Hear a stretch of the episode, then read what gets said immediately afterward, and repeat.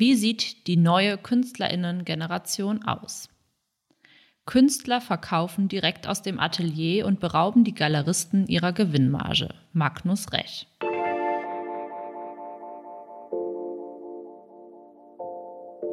Was unterscheidet KünstlerInnen? Und wie leicht ist es, KünstlerInnen zu werden? Oder wie bedingen sich auch Künstler und SammlerInnen, um nochmal den Bogen zu unserer letzten Folge zu schlagen?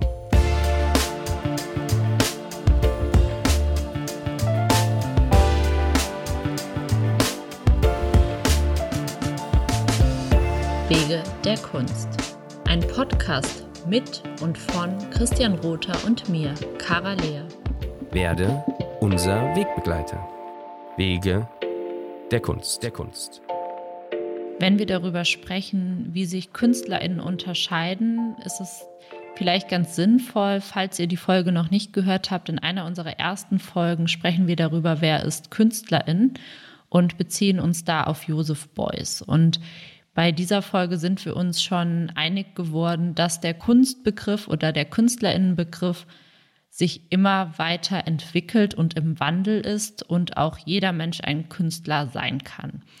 Dass in diesem Kunstbegriff immer der Zeitgeist mit eingeschrieben ist. Und wenn wir jetzt darüber sprechen wollen, wer überhaupt Künstlerin ist oder wie sich das unterscheidet und wenn wir auf diese neue Künstlerinnen-Generation zu sprechen kommen, wie unser Titel schon sagt, müssen wir gucken, wie unterscheiden sich Künstlerinnen auch. Künstlerinnen haben, glaube ich, alle etwas gemeinsam, dass alle etwas schaffen und sich selbst vielleicht auch als solche titulieren. Aber Christian, was würdest du sagen, ist die Unterscheidung oder wie öffnet sich der Künstlerinnenbegriff vielleicht auch durch die Digitalisierung, wenn wir daran denken, dass es plötzlich NFT-KünstlerInnen gibt, Gaming-Künstler, Grafikdesign-KünstlerInnen? Wie würdest du sagen, hat sich das gewandelt oder was gibt es auch durch unseren Zeitgeist für Unterschiede? Das Stichwort ist effektiv der Zeitgeist. Ne? Und ähm, wie du sagst, liegt allem dieser schöpferische Geist, dieser schöpferische Drang zugrunde, wenngleich man jetzt mal, ich habe gerade eben überlegt, okay, ja, meine Kindheit, also Computer gab es schon ganz, also, aber was auf definitiv ja schon mal ne, in meiner bewussten Wahrnehmung irgendwann, wo ich auch schon größer war, irgendwann kamen die Smartphones. Die Smartphones auch gar nicht so lange her, ne, Dekade plus ein bisschen was. Und äh, was für eine Kunst daraus entsprungen ist, um jetzt gar nicht so den aktuellen Hype mit NFT nur zu beleuchten, aber diese ganze AR-Thematik, VR-Thematik, Virtual Reality, Augmented Reality-Themen, das sind alles Themen, die komplett neu sind. Also ein AR-Artist gab es de facto vor 30 Jahren noch nicht. Konnte es gar nicht geben.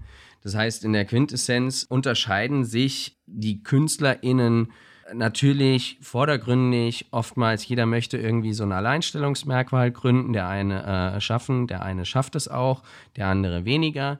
Ähm, dann gibt es aber auch ein starkes Element, dass sich eben die Generationen der KünstlerInnen auch deutlich unterscheiden und entwickeln. Öcker lebt zwar noch, aber gehört auch eher äh, und hat einen ganz anderen Zeitgeist gelebt und in seiner Sprache, seiner Bildsprache eben ausgedrückt, als das die Neuen machen. Was ich auf jeden Fall sehr interessant finde, ist, dass sich die KünstlerInnen oft dem Medium bedienen, dem Medium, was für die Zeit vielleicht auch steht. Und dass es eigentlich nur eine Frage der Zeit war, dass vielleicht Disziplinen, die mhm. vorher gar nicht so als Kunstdisziplinen gesehen wurden, auch in die Kunstwelt integriert werden.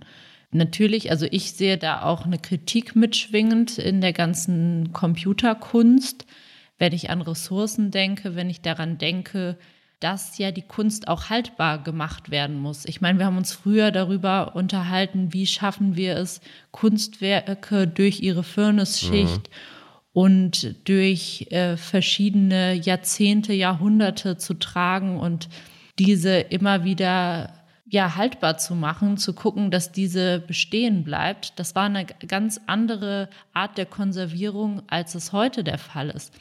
Du siehst ja, wie schnell die, der digitale Wandel fortschreitet Und vor ein paar Jahren hätte auch noch keiner gedacht, dass irgendwann eine Schallplatte oder eine CD-ROM oder was auch immer, eine Schallplatte vielleicht nochmal ein anderes Extrem, aber eine CD-ROM, dass die irgendwann so akquiriert ist, hätte ja auch keiner gedacht. Und wie sieht das aus, wenn es sich immer weiterentwickelt, dass die Kunst, die wir heute auf Datenträgern haben, auf Servern liegend haben, wie wird das in 20 Jahren aussehen? Ja.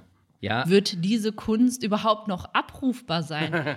ja, ja. Eine neue Künstlergeneration wird oder Sammlergeneration wird diese Kunst jetzt sammeln, aber wie viel ist diese Kunst dann überhaupt noch wert, wenn ich mir vorstelle, dass bei den meisten Museen es schon schwierig wird, ja. solche Kunst, die auf CD-ROMs liegt, noch abzuspielen. Ja. Ja. Weil es muss ja alles auch irgendwo Stichwort Verantwortung. Ne? Werden. Stichwort Verantwortung sind wir da wieder, beziehungsweise, und das finde ich eigentlich auch das sehr, sehr Spannende immer wieder, es ist gerade eigentlich die Kunst, die sich am Anfang ne, von Neuen inspirieren lässt. Also ich nehme mal eine Anekdote aus meiner Hotelkarriere oder meinem Hoteldasein. Und da las ich vor vielen Jahren irgendwann das Buch von Konrad Hilton, Die Welt bei mir zu Gast. Und als Konrad Hilton in äh, New Mexico oder Albuquerque, wie auch immer, sein erstes Hotel erbaut hatte, da gab es, das war noch die Welt, wo das Hotel der Raum war, wo, ja, man hatte eine Badewanne, ja, man hatte ein Telefon, man hatte in dem Zimmer einen Fernseher. Das war der Ort, wo du Innovation erleben konntest als Hotelgast. Mittlerweile hat die Hotelwelt sich ein bisschen verändert, aber warum ich erzähle ich das? Weil der Künstler und die Künstlerin ganz oft, Stichwort Augmented Reality, VR, die ganzen neuen Themen, bis hin zu eigentlich einem, und das ist das Schöne, einem aktuellen Hype von Clubhouse. Wer war da ganz groß? Sehr groß war auch, neben der Gründerszene, auch die Künstlerlandschaft in dem Hype, in dem ersten Hype von Clubhouse, weil man sich darüber, weil man offen für das Ganze war, weil man sich darüber austauschen wollte, weil man kommunizieren wollte und weil man neue Dinge erleben und testen wollte. Und das ist gerade das Spannende von Künstlern, die dann und Künstlerinnen, die dann natürlich sehr schnell, trotz jeglichen neuen externen Impulsen, ihre Verantwortung bewusst sein werden müssen. Eine NFT-Kunst oder wie auch immer, ne, die gibt es ja auch schon jahrelang in dem, also beziehungsweise, ja, ich meine, diese ganze äh, Digitalkunst gibt es eben auch schon jahrelang. Und da muss man eben bewusst, sich bewusst machen in seiner Verantwortung, wie kann ich es denn so schaffen, dass mein Zeitgeist, den ich hier gerade mitpräge, langfristig nachhaltig auch erhalten bleibt für meine Nachwelt. Oder sagt man im Allgemeinkontext, okay, ja, nach mir die Sintflut, mir ist alles egal. Weiß ich nicht, inwiefern das vielleicht ein bisschen fraglich sein sollte. Also ich finde, dass, dass auf jeden Fall der Zugang sehr, sehr schwierig ist für die Allgemeinheit, weil etwas Haptisches kann man sich natürlich sehr viel besser vorstellen. Das kann man von A nach B mitnehmen. Aber wie sieht das mit digitalen. Dateien aus? Das ist ja wirklich etwas, was, was sehr surreal ist, was man sich erstmal so richtig in den Sinn rufen muss, wie das überhaupt funktioniert, ähnlich wie Kryptowährung, weil man es ja nicht spürbar haptisch sehen kann, sondern es ist da. Und da ist halt die Frage, wie konserviert sich das? Wie werden diese Kunstwerke. Ja, wobei. Ja. Also da kommt so ein bisschen der Träumer in mir wieder raus, ne? Ich meine, stell dir mal vor, Zwischenschritt ist Augmented Reality Glasses. Ne? Also ich meine, Apple ist da ja schon groß in, äh, in den Gesprächen. Google hat schon wieder verworfen, seine Google Glasses. Irgendwann kommen die, irgendwann kommen die Kontaktlinsen, die dann keiner mehr sieht, weil die Brillen runterfallen und stören und dann äh, ist es irgendwann in die Iris eingebrannt und Bilder, Augmented Reality Bilder von zum Beispiel der Yu Schnee, die wirst du einfach, wenn du die Gasse runtergehst, sehen. Jeder. Jeder kann sie sehen. Und am Ende wird es genau dann relevant, jetzt wirklich träumerisch gedacht, wer hat das Besi den Besitz des Eigentums an diesem Kunstgut? Und dann sind wir beim heutigen NFT-Thema und es ist hochrelevant, auch wenn das Ding aussieht wie ein Altbau von vor 200 Jahren gebaut, sieht vielleicht in der Darstellung pixelig aus, ist total hässlich, ist vielleicht auch nicht so ganz so, äh, so, so, so sharp und nice, wie man das in den, in, in den nächsten 20 Jahren machen kann in der digitalen Welt. Aber Monsieur oder Madame XY ist Eigentümerin des Altbaus, des alten Kunstwerks von Ju Schnee da, äh, runter die Gasse in Berlin irgendwo auf einem großen Platz. Was jeder sieht, weil jeder sieht es, wenn man mit seinen Linsen da durchgeht, obwohl es gar nicht haptisch da ist. Also who knows? Aber ja? das ist natürlich dann auch eine Weiterentwicklung, die diese Konservierung aufrechterhält und weiter transferiert in all das, was noch kommen wird. Und das ist natürlich zu hoffen, dass das genauso funktioniert. Dennoch bin ich vielleicht ein bisschen oldschool angelegt, ähm, sehe aber in Ju Schnees Kunst etwas sehr, sehr Wertvolles, weil sie was Haptisches hat mit dem On-Top-Charakter. Ja. Und das ist natürlich etwas, sie bringt durch die Virtual Reality ihre Kunstwerke nochmal anders zum Leben. Und das ist ein bisheriges Mit-Alleinstellungsmerkmal, was noch nicht sehr viele KünstlerInnen für sich entdeckt haben und was deshalb vielleicht auch so faszinierend und so, so wunderbar auch funktioniert. Nur wenn die Kunst wirklich nur digital ja. funktioniert, denke ich und hoffe ich, also ich hoffe wirklich, dass wir es schaffen werden, dass diese Kunstwerke und vor allen Dingen auch diese SammlerInnen, diese neue SammlerInnen-Generation, die auch digitale Kunst sammeln wird, dass diese auch lange etwas davon hat und dass das nicht irgendwann nicht mehr abrufbar ist oder nicht mehr sichtbar ist, weil die Kunst sollte, finde ich, schon irgendwie sichtbar bleiben. Ich fände es schade, wenn es irgendwann einfach nicht mehr zu zeigen ist. Aber vielleicht gehört auch genau das zum Zeitgeist dazu. Ich denke mal, dass, also ich bin immer noch äh, im Kern Optimist und ich glaube, da wird eine Lösung für gefunden. Wichtig ist, und das ist, das ist vielleicht gerade in dieser Hybridphase von, wir sind noch in dieser Digitalisierungswelt so drin und es hat sich, es werden sich in den nächsten, weil es ja auch super schnell geht, fünf bis zehn Jahren und immer schneller gehen wird, noch massive Schritte hinsichtlich unserer wirklichen Lebensform im digitalen Kontext äh, entwickeln. Ich äh, bin in den Genuss gekommen, endlich äh, irgendwann mal zu erfahren, wie gut wirklich gut gemachte Schuhe sind. Aber find mal einen Schuster. Find mal einen ordentlichen Schuster. Selbst so eine Provinzstadt wie Wiesbaden hat kaum einen. Und den, den es gibt, der macht nur an äh, drei Tagen irgendwie die Woche auf ja, für einen halben Tag, weil der so viel zu tun hat, dem, dem, dem rennen die Leute die Bude ein und den Rest des Tages sitzt er in seiner äh, Werkstatt und macht, weil die, äh, die Leute äh, schmeißen ihm nur so die Schuhe hinterher. Der Tim Bengel wird jetzt sagen, ja gut, das ist eh äh, outdated, wir machen nur noch vegane Schuhe und hier äh, Lederschuhe sind out.